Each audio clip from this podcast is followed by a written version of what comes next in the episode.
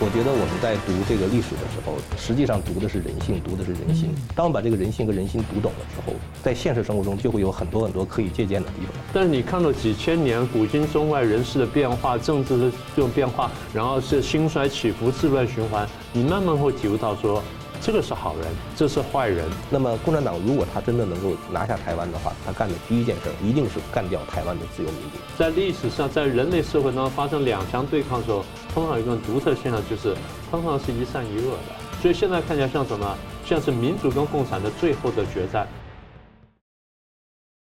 新闻大破解。回答新闻，大家好。天亮时分呢，与居正论天下。我们今天的特辑呢，很高兴呢，可以邀请到这个知名的评论人张天亮老师啊。他从美国第一次访问台湾，那和台湾的知名学者明居正教授呢来对话。两位非常受欢迎的学者呢，和观众分享他们呢以历史论时政、观天下、破解大新闻的心得还有秘籍。那么呢政论节目纷繁太多太多，而且呢，中共的红色认知战呢，红色渗透在台湾还有海外，甚至是已经无所不在了。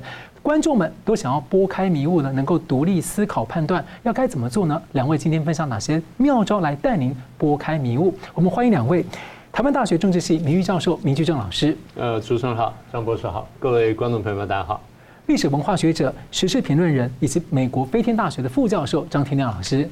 东旭好，明教授好，观众朋友大家好，是真的很开心看到两位哦。那唐朝的《贞观政要》一书告诉我们啊，说以历史为镜啊，可以知兴替。那我们也知道啊，政治学跟历史学的关系是非常的密切。所以我想请教这个明老师啊，您在这个节目经常分析很多事局哦，经常提中西方很多的历史的例子，还有一些正面教训。那当然还有一些要汲取说不可以走负面教训的提醒等等的。我想请问一下，您对历史的学习啊，如何影响您的这个论证？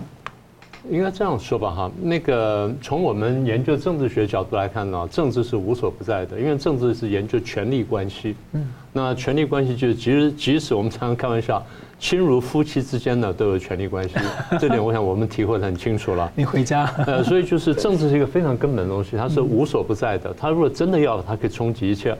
但是政治学呢，研究严格说呢，不太研究私权力。嗯，政治学比较研究公权力，这点我们等下回来再说。那你刚刚提到说，我们在谈政治的时候，经常谈到历史，一点都不错。那我也经常看那个张博士的节目。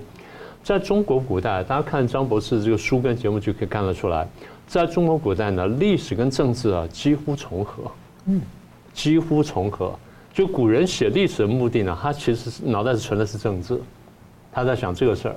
他当然想要知道说什么呃兴衰之道什么的，但他老是觉得这兴衰之道呢，对人世间呢是有冲击，而人世间冲击最大的事情呢，莫过于政治啊。所以中国古代看这个，我刚刚讲到看历史跟看政治几乎重合。那中国人看历史这样，我们刚刚不是讲说兴衰起伏、治乱循环吗？我们常常就讲这些话。所以你看中国的古这个，我想张博士非常清楚了。你不管看《史记》了、《汉书》了、《后汉书》了、《战国策》什么这些这些呢？你看起来像是历史呢，今年读下去它都是政治，嗯，是不是这样啊？那么也就是说，政治跟这个历史呢，在中国古代是不分的。那当然现在我们会分了。那我是研究政治出身的，所以在人家常问说啊，那政治研究什么？应该这样讲，政治学研究什么呢？大概这么欧美的政治学出来呢，真正政治学出来呢？你说的短一点点的话，那大概在一战之后，就比较现代政治学出现。你要再早一点点的话，你可以追溯到更早，像马基维利那些都算是了。那中国的什么君王论呢？那些这个什么韩非子那些都是了。所以，如果说以现代政治学来说呢，它大概经过几个阶段。第一个阶段呢，它是追求如何做良善的统治。什么叫如何良善统治呢？呃，君主怎么做君主？臣子怎么做一个贤臣？然后大家怎么推一个好的政策？然后怎么样去进行道德跟进行教化？所以道德跟教化呢，在中国的这个政治学上面，在中国是古代政治学上基本是合一的，这两个是不分的。因为对他们来说，社会政治什么就是一回事情，那就怎么样让大家讲的讲的简单点，就是让大家安居乐业，然 后就这么回事了。好，这是是最早阶段的政治学要探讨的东西。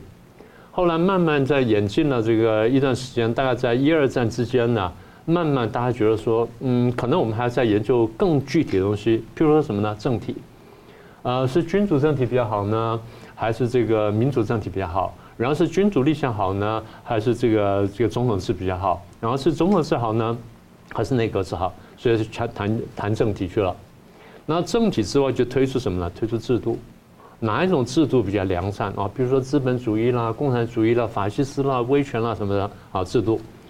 好，那制度完，大家再再问什么？那这制度怎么落实呢？法律，那推出什么样的法律呢？这这你们就最最在行了。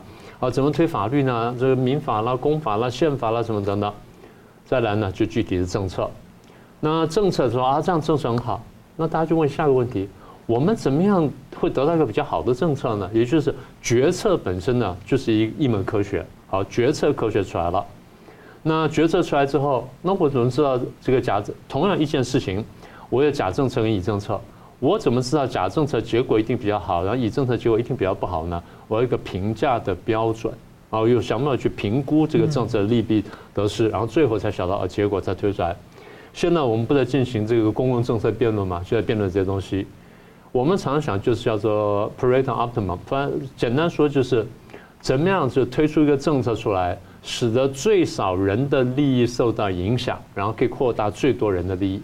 啊，这 Pareto optimum，啊，那当然到了最近大概差不多又差不多三三五十年了，当科学的影响越来越重的时候，这种科学跟量化精神进到政治学里面，这个时候政治跟历史呢才分得比较开。嗯，好，那在做什么呢？我们在量化研究，我们在找这个政治变化的规律啦、模式啦、变迁，最后避了一个什么东西呢？不去谈价值观。啊。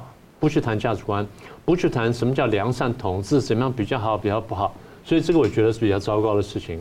但不管怎么说，政治学我刚刚讲了，基本研究是公权力，不太研究私权力。也就你家里发生什么事，只要不出不出命案了，然后不不打到头破血流，不告诉警察，那我是不管的，那你们家的事。但是公权力的事情呢，他这就在外面的事情，我就会管到。所以我们研究公权力的来源啦、特征啦、运作规律啦、然后运作者什么等等。好，那这样就碰到一个问题，那历史跟政治学到底有什么关系呢？从政治学来看呢，我们拿历史当做素材，历史是我们研究政治的素材，但是它不是全部都不是非常完整。为什么不完整呢？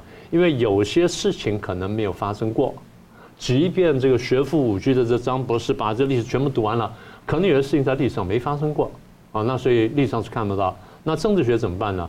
政治学呢，一方面看历史的素材，二方面我们用逻辑推理把可能出现的其他那些那些现象或者结果呢，我们推出来，我们做个研究，做个比较。呃，不过不管怎么说呢，你刚刚问那个问题，就是在读历史对论证有什么好处呢？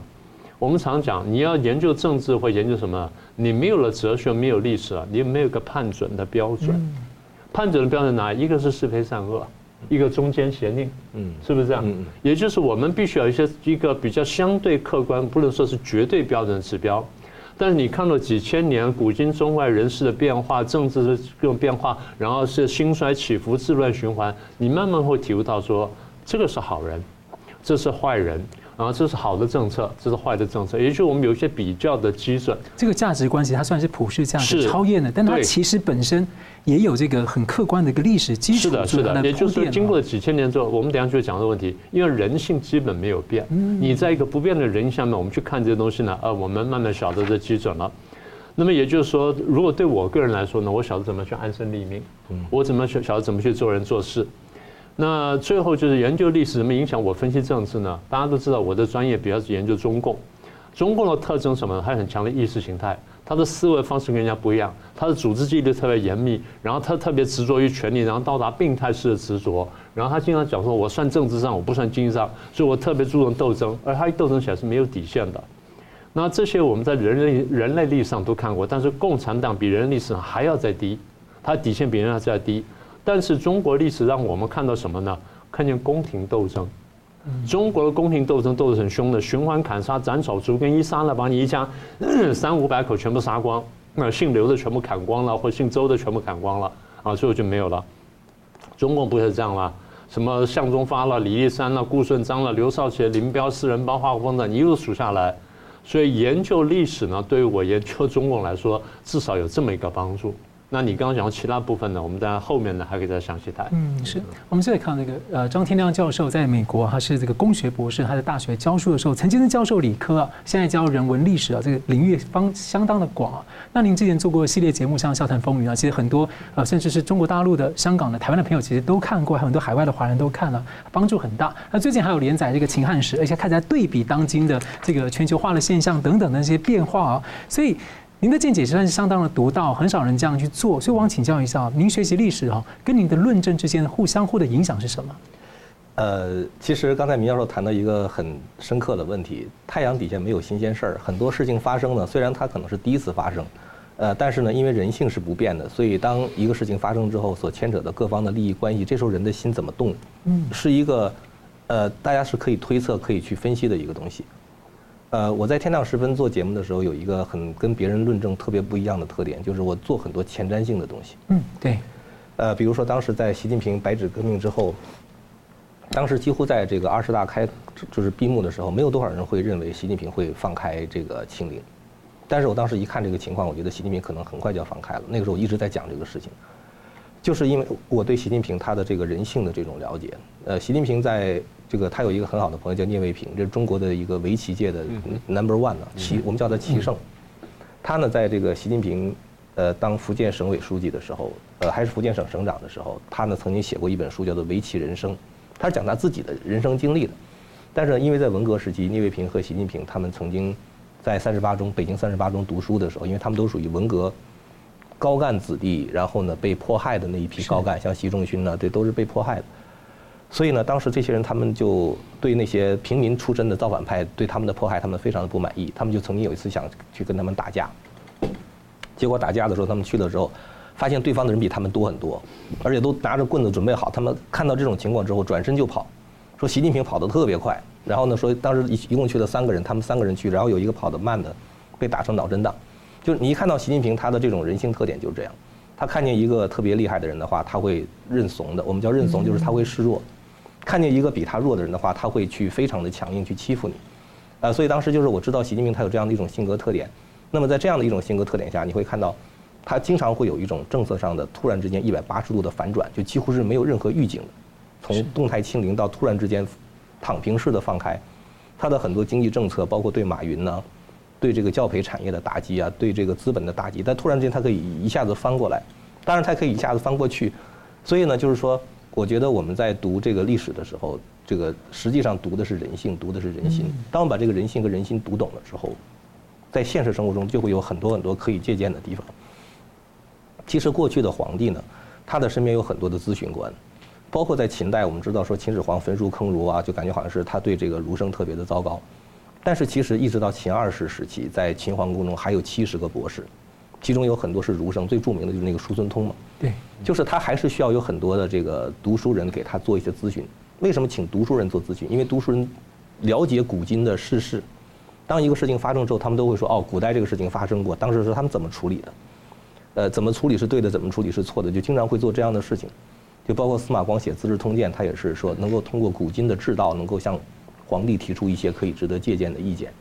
呃，所以我觉得就是说读历史对于我们了解。当今的政治其实也是很有帮助，这是第一点。第二点呢，其实我觉得，古今变化，跟我们现在就是相比，就刚才您也提到，就在我的这个《中华文明史》这本书里面曾经提到过，就中国政治制度发展的演变的一个过程。你会发现，就是当时中国在春秋战国时期所出现的那种，就是倾向于统一，但是呢是以武力统一，在那个过程中呢，它是一个社会剧烈动荡，从一个小共同体社会变成一个中央集权社会的一个动荡的过程。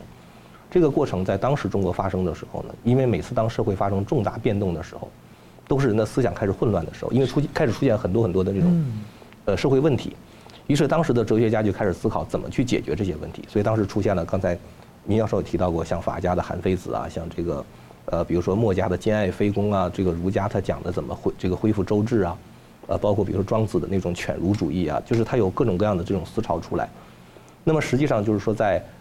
呃，这个明治维新的时候，日本也是从一个封建制的一个制度向一个就是中央集权制度过渡的那个时期。那么现在我们现在面临着一个全球化，全球化的话也是过去这种小共同体的打破，通过这种信息和技术的发展，把整个人类社会变成一个大的这种就是呃 globalization 嘛，就变成一个大的这个这个国际 international community，就是变成一个国际国际社会。那么在这个过程中的话，其实也会出现很多的问题，也会出现很多的动荡。对，这个过程其实从工业革命开始，呃，甚至工业革命之前启蒙时代的时候就开始，也会提出来怎么在小共同体社会被打破之后，去应对这些新出现的问题。所以中国人讲这个国家不幸失人性，其实国家不幸也是一些哲人辈出的时代，因为必须要解决当时出现的问题。所以我们会发现，就是说，呃，在中国春秋战国时期这五百年的探索，就是从小共同体社会到一个中央集权社会过渡的过程中，五百年的探索，其实资本主义从启蒙时代到现在也是三百三三四百年的时间，其实到现在也没有探索完，呃，就是这个中间它就有很多很多非常相似的地方，像中国春秋战国时期的法家，那么在呃文艺复兴之后就出现了马基雅维利啊，就是像这个霍布斯啊，就他们提出的东西就跟中国法家东西其实是蛮像的。而且共产党的话呢，跟法家东西也很像，就像毛泽东讲，他说我就是马克思加秦始皇，所以他实际上就是跟法家东西很相像。如果你能够了解法家的那一套阴谋诡计的东西，你看共产党很多东西的话，你会看得非常的清楚。只不过共产党的话，他可能比法家的组织性更严密。然后呢，他的这种就是说从小给人做文宣、做洗脑这种东西的话，比共产党就是比法家会更厉害。就是你把这个东西想明白之后呢，就是其实历史发展真的是有它的规律，你还是能够看到很多很多。对我们当今社会，就是能够有启发性的这种做，能做出很多前瞻性的预测。是，我非常感谢。而且其实我记得，在这个二零一二零一三年那时候，就薄熙来出事的时候，当时您就很快速的，就是呃推推推倒了。几种可能性啊？那后来当时其实国际媒体都很惊讶，你当时那么快在大纪元做出那么多的呃评论，那后来大部分呢都实现。那时候到底你是是什么样的灵感或者什么样的因素，让你有这么快能够及时呢一步一步的预测下去？嗯，其实宫廷斗争这种东西在二十四史中太多了。我经常开玩笑，我说这个我就是像一个。呃，大数据的分析，因为你读了二十四史之后呢，你基本上来说的话，对宫廷斗争等于是有了一个大数据在脑子中存储。好像历史有太多的棋谱就在你脑袋里面。对，然后呢，同时因为我又是学理工的，从从小一个受逻辑训练，包括我以前上大学时候学编程，那是那是做离散数学要做很多这种逻辑训练，所以你就会发现，有了那个大数据加上这种分析之后呢，你大概就能够猜到后面会发生什么，大概率的计算。对，所以当时就是呃，薄熙来那个事情出来之后的话，我就从传统的那种宫廷斗争的帝王心理去。推习近平会怎么做，我就会知道后来会发生这些事情。我我插一句话，是除了那个二十四史之外，再像金庸小说 就是说岳不群，立刻一讲大家就知道了。是，那当时真的是国际媒体其实没有想到后面的变化会这么大，但当时他你写的东西是让大家很震惊。好，我们休息一下，等下回来看啊，历史到底有没有目的呢？历史是为何而存在？那么为什么历史一再探究天人之际？那对从这样的角度来看今天的市局，能够看到什么样的东西？休息一下，马上回来。欢迎回到《新闻大破解》。今天呢是天亮时分呢，和居正一起练论天下啊。那天亮教授呢，最近有推出一个新书叫《中华文明史》啊。那旧历史的目的，他其实有很深刻、很深刻的思考。那当时呢，中共占领了这个中国大陆之后呢，当时的民国的史学巨擘啊，钱穆后来到了香港，等于传承了整个中华的史学，一路到台湾来留到现在啊。他其实曾经认为说，中华文化呢，对世界有一个很大的贡献，就是一个司马迁讲的救天人之际啊，天人合一的观念。而他的重要的弟子余英时呢，生前很精彩的去对比啊，沟通中东西方的文明，去论证出认为确实是存在一个普世的价值。而他留给世界的最后一本的学术著作呢，就是《论天人之际》。所以我想请这个呃，天娜老师哦，谈一谈说，历史有目的吗？那从历史的目的来看今天的世局哦，你有什么样的体会？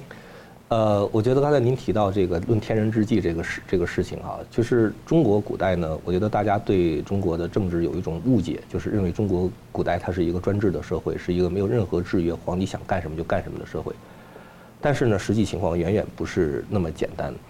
任何一个良性的政治体制，它一定需要有对权力的这种制约，只不过是说这是制约权力的到底是什么？那过去在这个中世纪时期，实际上是教权和王权之间的平衡。那后来等到这个就是工业革命之后，或者工业革命之前嘛，启蒙时代的时候，它实际上是一种君权和民权之间的这种平衡，就是过去从教权和王权的平衡变成王权和民权之间的平衡。那中国古代呢，其实它也有一种权力的平衡，它实际上就是所谓的天人之际，实际上就是用天天道来约束君权。所以你看董仲舒在当时回答这汉武帝的那个就是对策的时候，天人三策，一上来就是讲这个天和。就天道要去制约皇权，用天道制约皇权。他提出这种君权神授的主张，既是赋予了君权的神圣性，就是你的权利是属于神授予的。同时的话呢，他赋予他的这种有限性，就是如果你违反这种天道的话，最后你这个权利就会被推翻，也而且也应该被推翻。那么，所以实际上中国古代它是有一种对于就是文化或者是道德对君权的一种制约。那西方社会它实际上是在，呃，就是像当时的经验主义的鼻祖洛克，他就提到这个。国王不能既制定法律，同时又去审判人，这样的话，他等于既是裁判员又是运动员，他就需要一个独立的司法，这就是一种分权的概念。后来孟德斯鸠又把它变成了立法、行政、司法三权分立，最后影响到美国的宪法。所以实际上就是东方也好，西方也好，都有一个讲权力平衡的问题。但是呢，中国古代他把这种权力的这种制约的话呢，就是。呃，提高提高到一个更高的层次。是。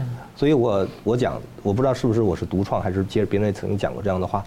我说中国古代它其实是一个准君主立宪的这个制度，它虽然没有一个宪法，但是呢，就是它是用呃就是儒家的那一套东西去约束皇权。所以你会看到中国古代为什么会有皇帝下罪己诏啊？呃，为什么会有大臣死谏呢？他就会讲这个国国王做错了，皇帝做错了，就是因为他还是有一套道德标准。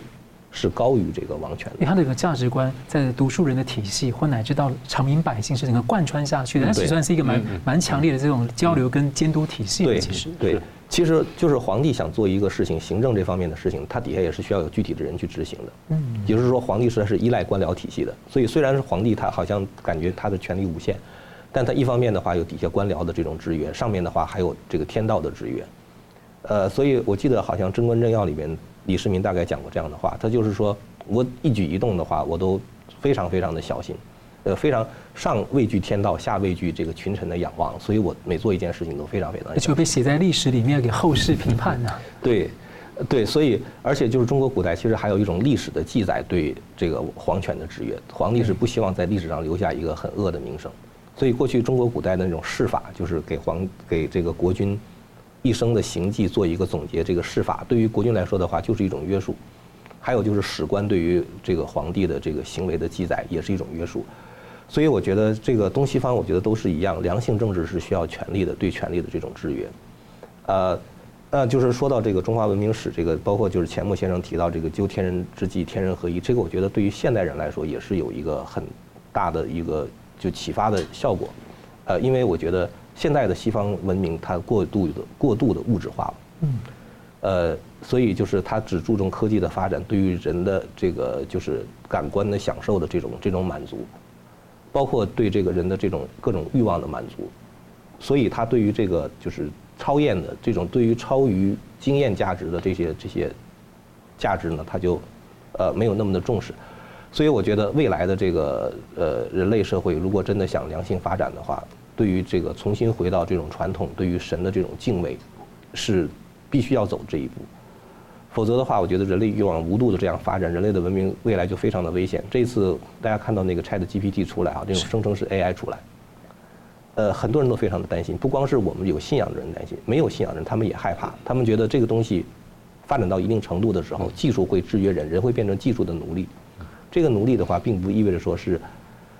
简简单单的说，你是像他的奴隶一样，在体力上为他付出劳动，不是这样的，是而是精神上对他形成一种依赖。也就是说，人失失失去自己的自主权，他的这个意识形态的这种自主权。而且我觉得，就是说，未来的人类如果没有一个很好的教育体系的话，他也会慢慢的就是这个把这个文明就断裂开了，因为他从呃传统的价值观中、传统的历史文化中得不到这种呃承传的话，他也没有办法传给下一代。人类的文明其实也面临着很大的一个威胁。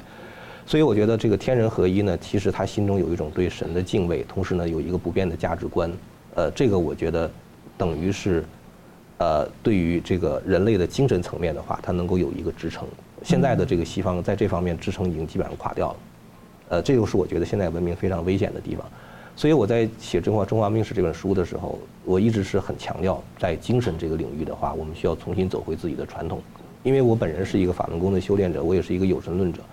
呃，我觉得呢，这个神按照自己的形象造了人，所以人是具备神的形象的。而你具备着神的形象，你却听命于一个机器的话，这个神是不能够容忍的。所以这个对于人类文明来说是一个非常危险的事情。所以我想，就是回到天人合一，可能是所有的文明如果想要继续延续下去的话，是必须要走的一条路。而且讲到说，不只是神造呃造神的样子去造了人，还给予人神性啊等等，在人性里面有这个神的因素在。对，是，对，所以就是说，像现在的就是很多西方的左派文化马克思主义者，他们都是在解构权威、解构对传统的这种就是遵守。嗯。呃，所以实际上在这样做的时候呢，他们已经和神给人规定的那种，呃，就是人的行为方式、人的价值体系都已经完全断裂开了。这种情况下，对于人类来说，社会对于人类社会来说是一个非常危险的事情。嗯，呃，所以，呃，我经常讲，就是文明的发展其实离不开信仰。就像我们没有办法去否认天主教对于欧洲文明的塑造和基督教新教对于美国文明塑造一样。如果我们想重拾历史，重新重新让人人类的文明繁荣起来，我们必须回到这个创建这个文明的信仰价值。在中国。来说的话，就是儒释道，我们就得回到这个东西。就刚才您说的天人合一，是一个非常典型的道家的思维方式。嗯，很有意思。那这位名教授，我想请问呢，像您研究国际政治啊，在美国这个读了政治博士，长期研究中共跟共产主义运动，那你又在台湾教书啊，所以王请问像像天然之际啊，天 天文跟人文之间的对应，或者它什么样的这个互动关系，有不同的一个理解啊。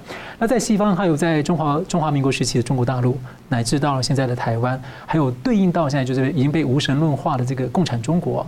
这个有很大的差异啊，那您怎么看说，呃，历史的有没有目的？那他对于这个今天的市局啊，您怎么样的体会？你这段话倒让我想起来，我大概差不多四年多甚至五年多前哈，呃，被这个新唐人亚太台邀请了去做一个演讲，我就讲这个题目。哦，大概是差不多五年前或六年前。呃，现在开宗明义问的就是说历史有没有目的？那你从学术来看呢，大概有两大派，一派认为无目的，一派认为有目的。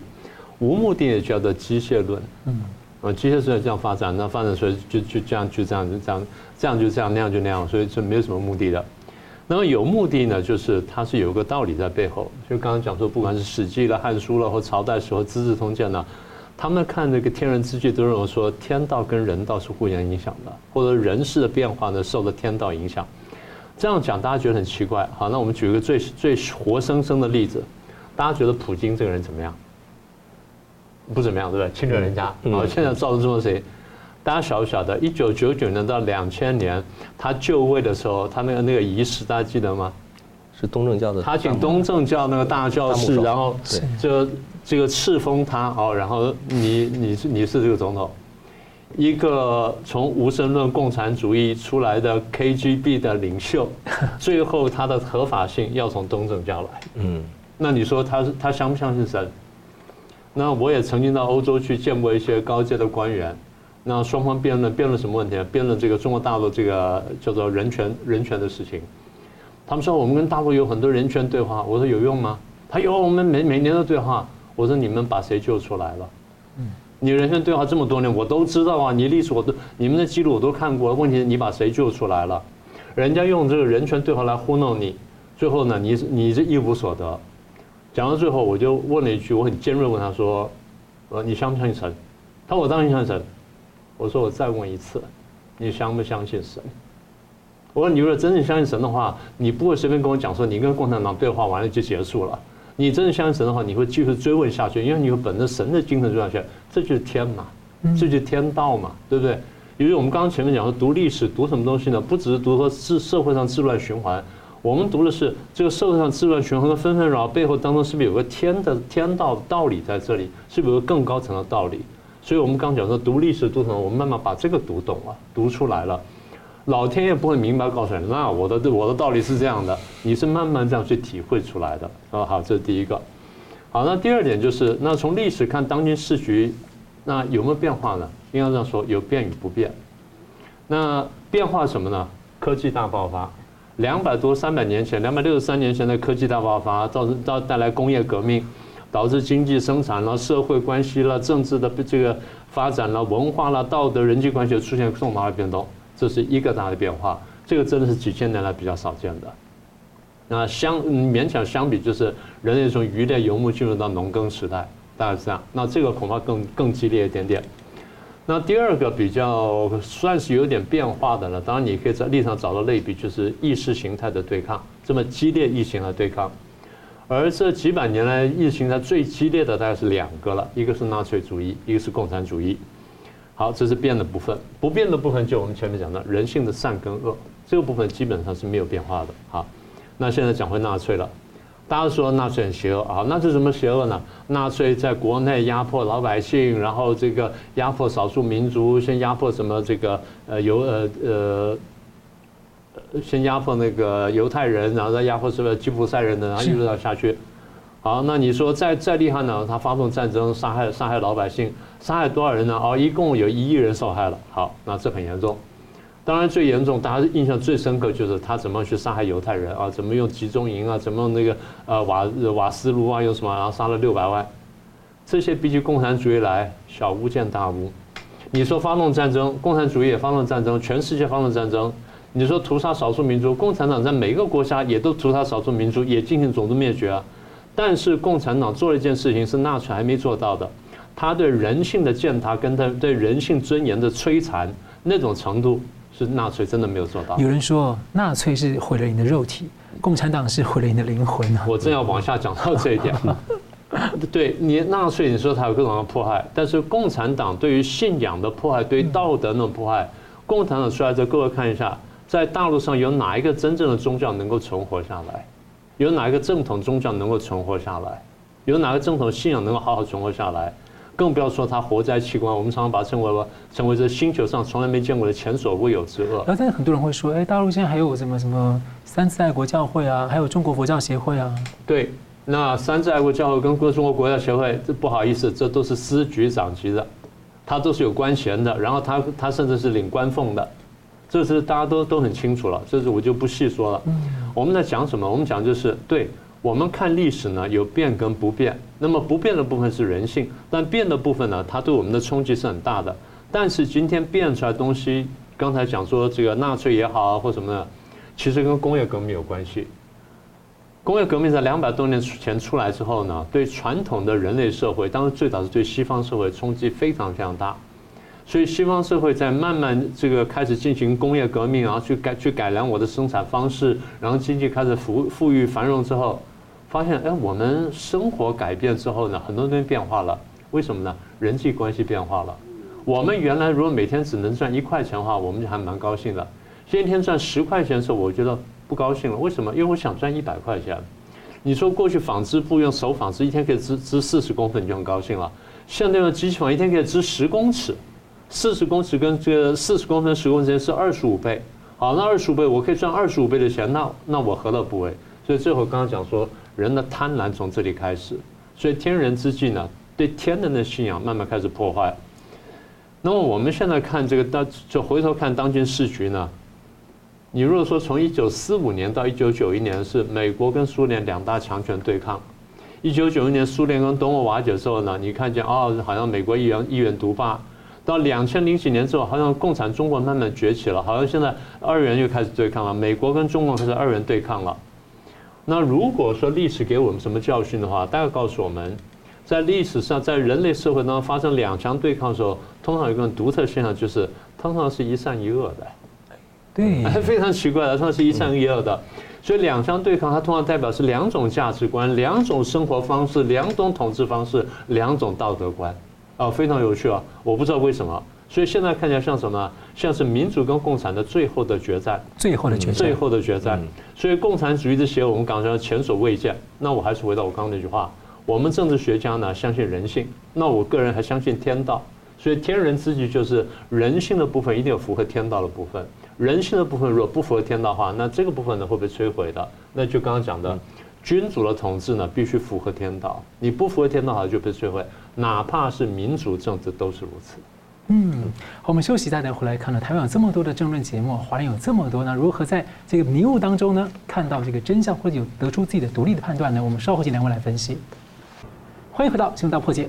大家知道台湾什么最多吗？就是这个电视台的密度啊，新闻台的密度啊，可能全世界最多。那政论节目呢是非常的多，所以之前很多中国大陆的朋友呢来台湾观光的时候，经常晚上在旅馆呢，要么就去逛夜市啊。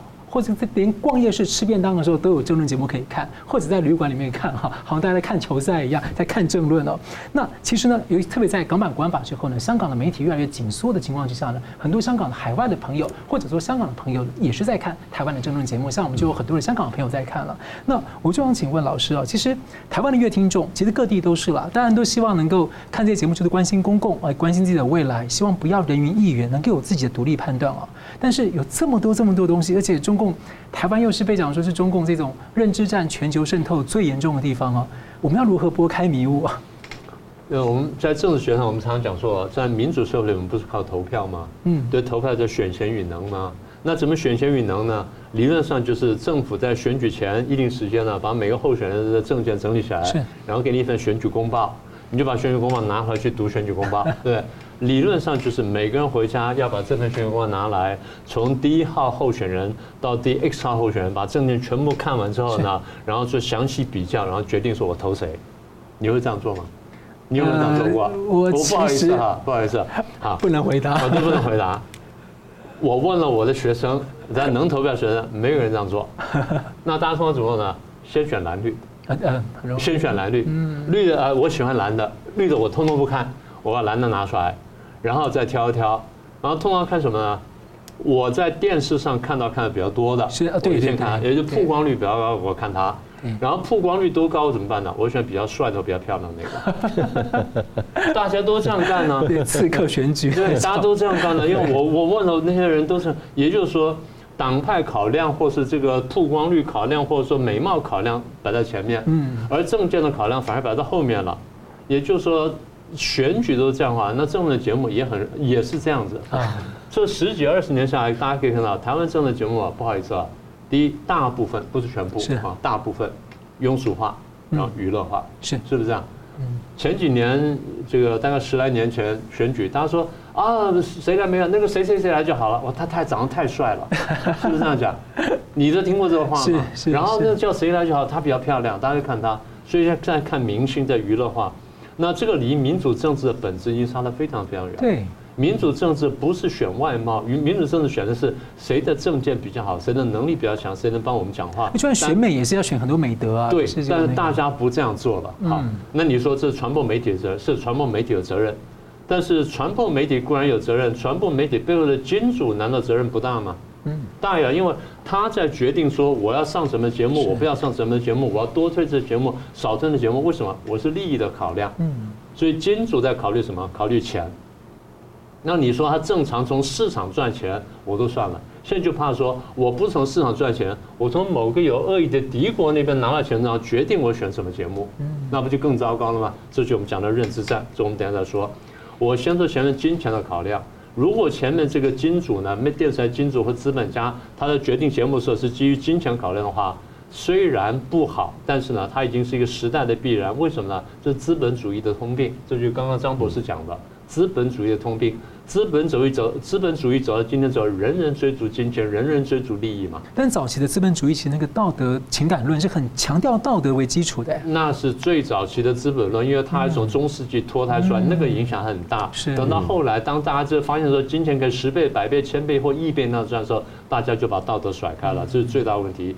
所以不管熊彼得了、弗拉尼的这些人都谈过这个问题。好，那现在讲到台湾的政论节目了。台湾政论节目，坦白讲啊，如果只有蓝绿白，你这样看也就算了，那也没有问题。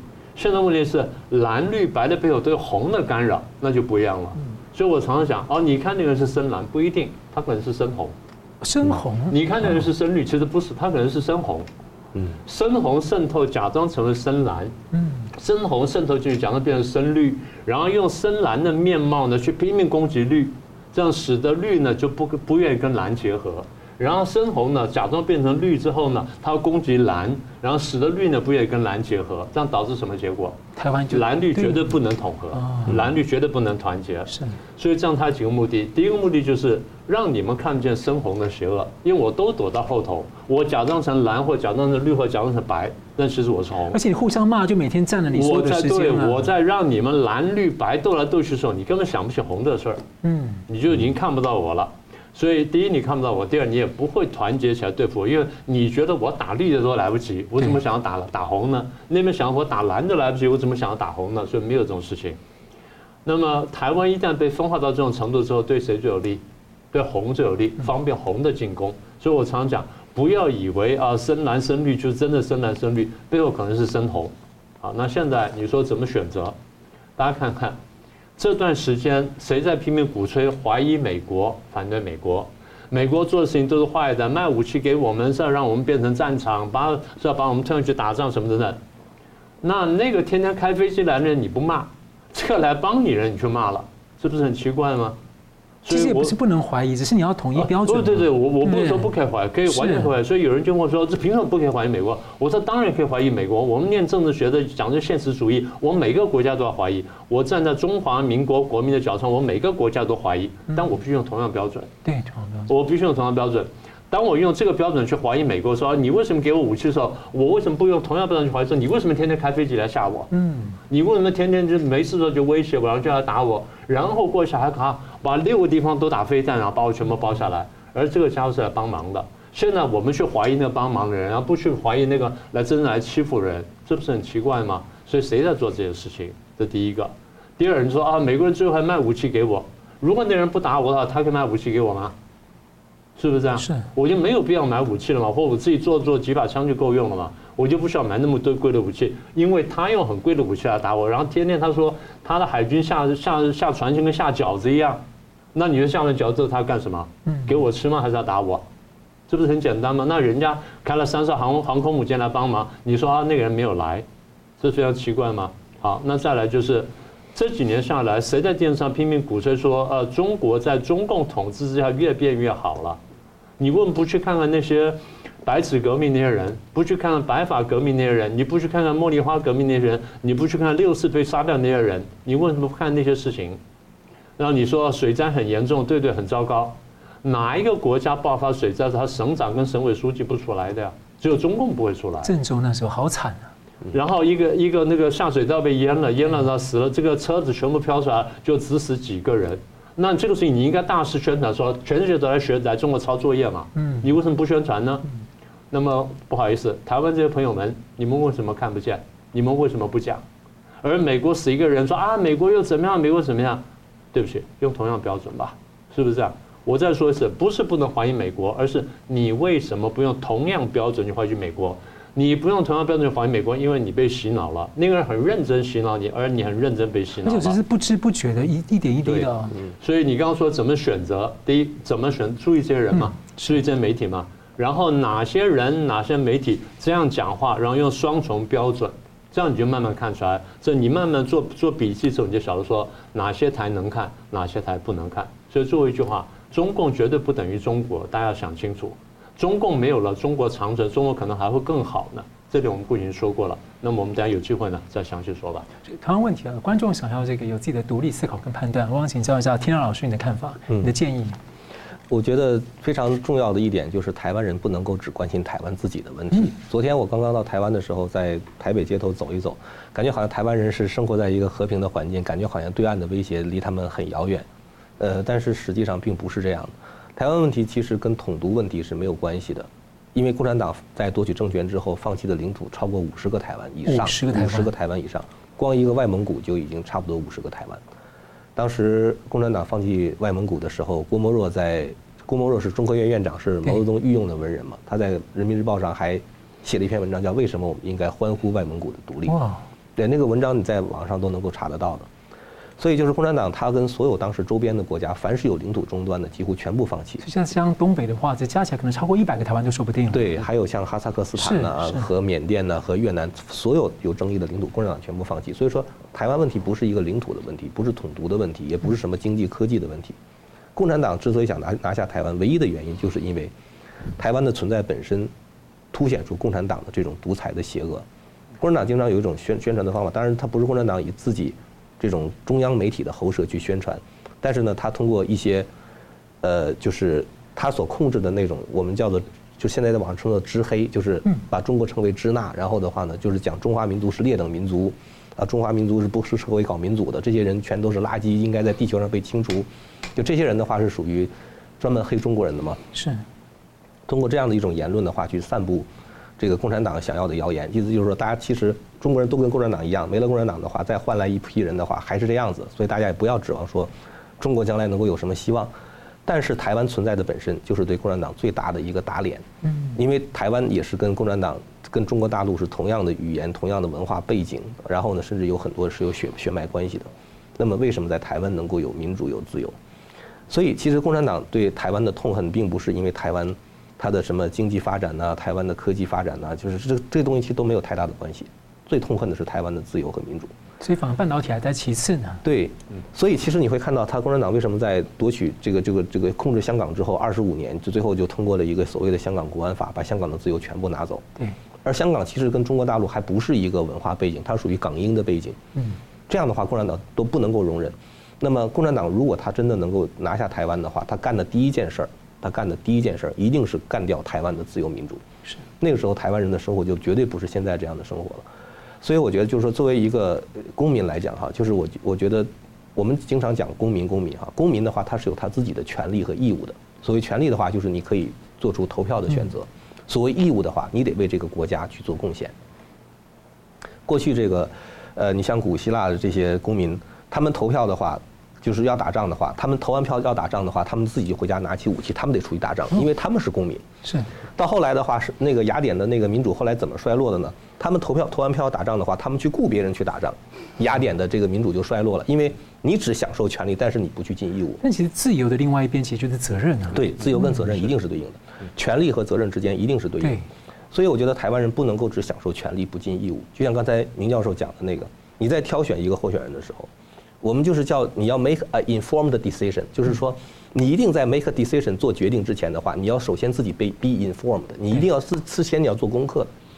像刚才明老师说，有多少人把候选人的证件读完了之后的话，做一个选择，大家都不做这样选择，你你你不能做一个 informed decision 的时候，就是你不去了解这个事情的真相，你就做一个选择的时候，其实你是对自己不负责任。是，所以我觉得就是说，台湾人如果真的想保住自己这样的一种就是现在的这种生活方式的话。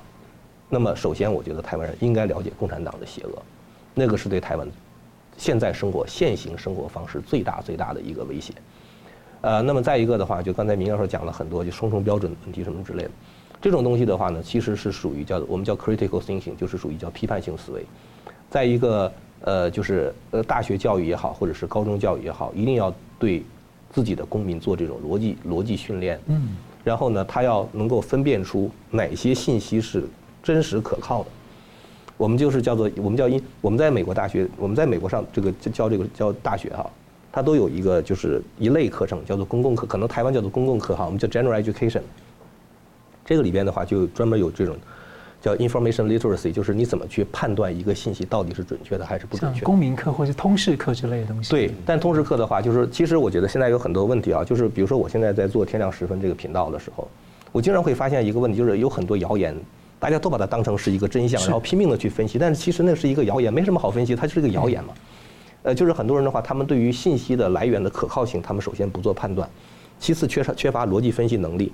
你从你的论据的准确性就不知道，然后论证过程又没有逻辑严谨性，那么你得出的论点肯定是错误的。嗯，你对也是蒙对的，对吧？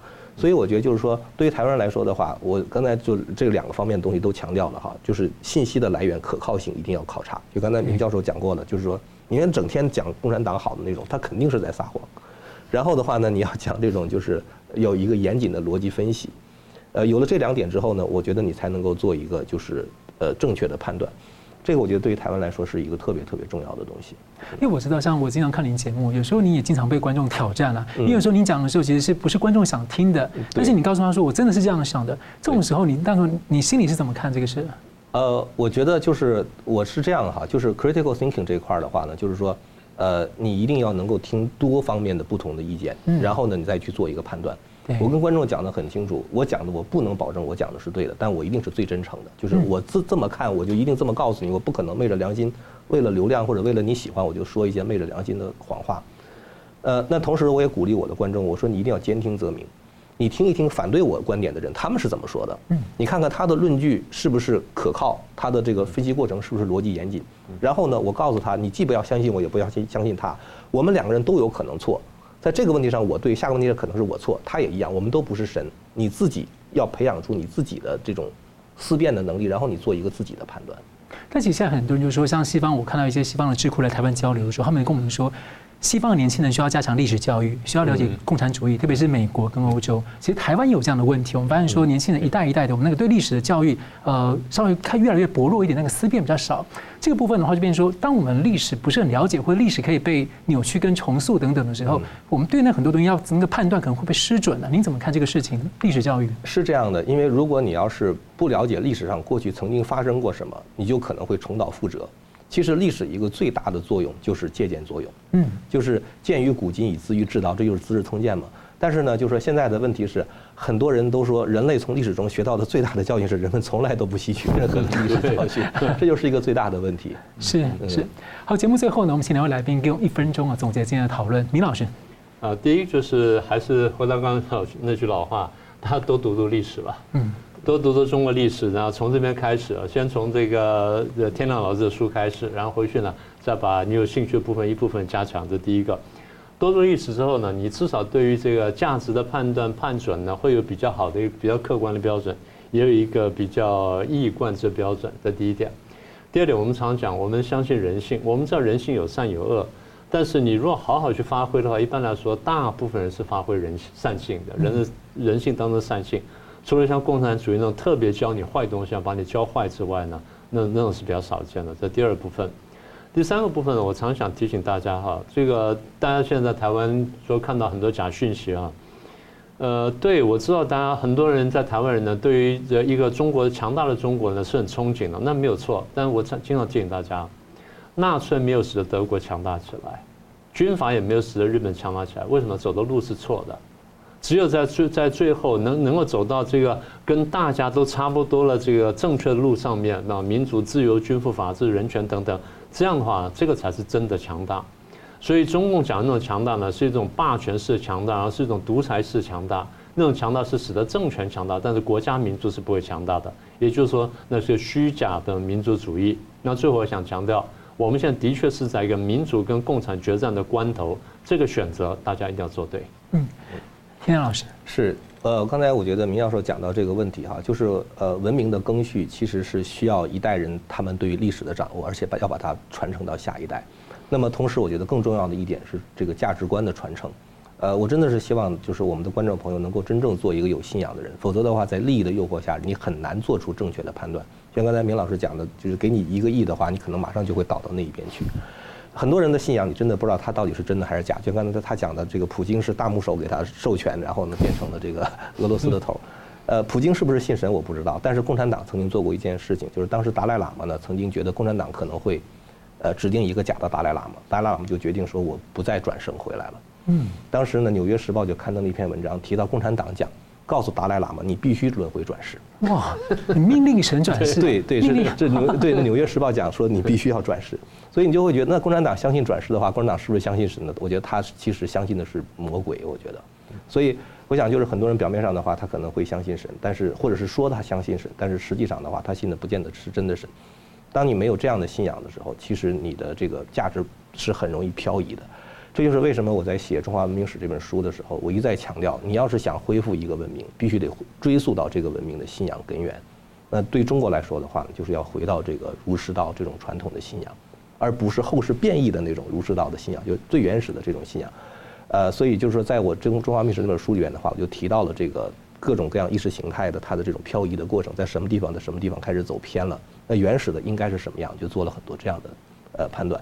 呃，所以我就是希望大家真的能够在，呃，就是追求自己精神灵性提升的过程中，找到真正的信仰。这样，我觉得，只有有道德的人才能够建立一个有道德、有秩序的良性的社会。嗯，是感谢。今天呢，我就特别呢准备了这个粉丝的用的书呢，特别呢就请天亮老师帮我签了名啊。所以那天亮老师这次来台湾啊，第一次来台湾，他六月二号、三号、四号呢，分别在这个台北、跟台中、跟高雄啊有三场演讲。那明老师也会参加部分啊。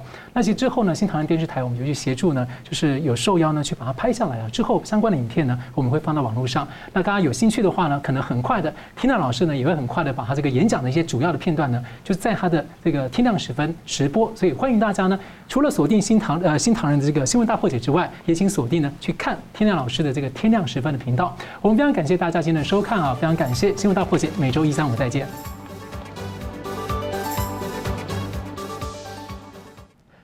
如果您喜欢我们的节目呢，请留言、按赞、订阅、分享，并开启小铃铛。那么，感谢各位呢长期对我们的支持。新闻大破解团队呢将持续为您制作更优质的节目。